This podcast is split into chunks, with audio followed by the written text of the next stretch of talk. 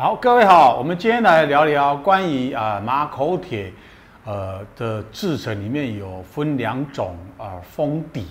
一个是属于封底的哈，封底型的，像这个属于封底型的哈，那一个叫做啊包底包底型的哈，那为什么会有这种呃呃呃屁股这样子的封底跟包底两种啊制成呢？因为呃，在马口铁的制程当中，有一些是要拿来放湿罐，就放液体饮料，像饮料罐啊、茶茶叶罐，也许它需要一些比较啊封空气的那种保存性加一点，所以它会用这一种封底型的哈，封底型的这种罐型的，来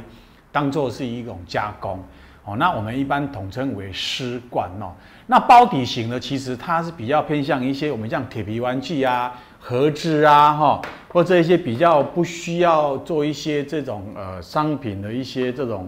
呃要放汤汤水水的啦，或或一些这种多边造型的哦，它没办法用那个封底型的东西，就变用包底型的工艺去把它呃啊、形成哈。那这种这种呃工艺呢，我们一般是把它啊呃称作。它是啊包底型的干罐，就是它大概就放一些干干干料、干物料啦，或一些呃纪念品啊、文创商品啊等等的这一些这种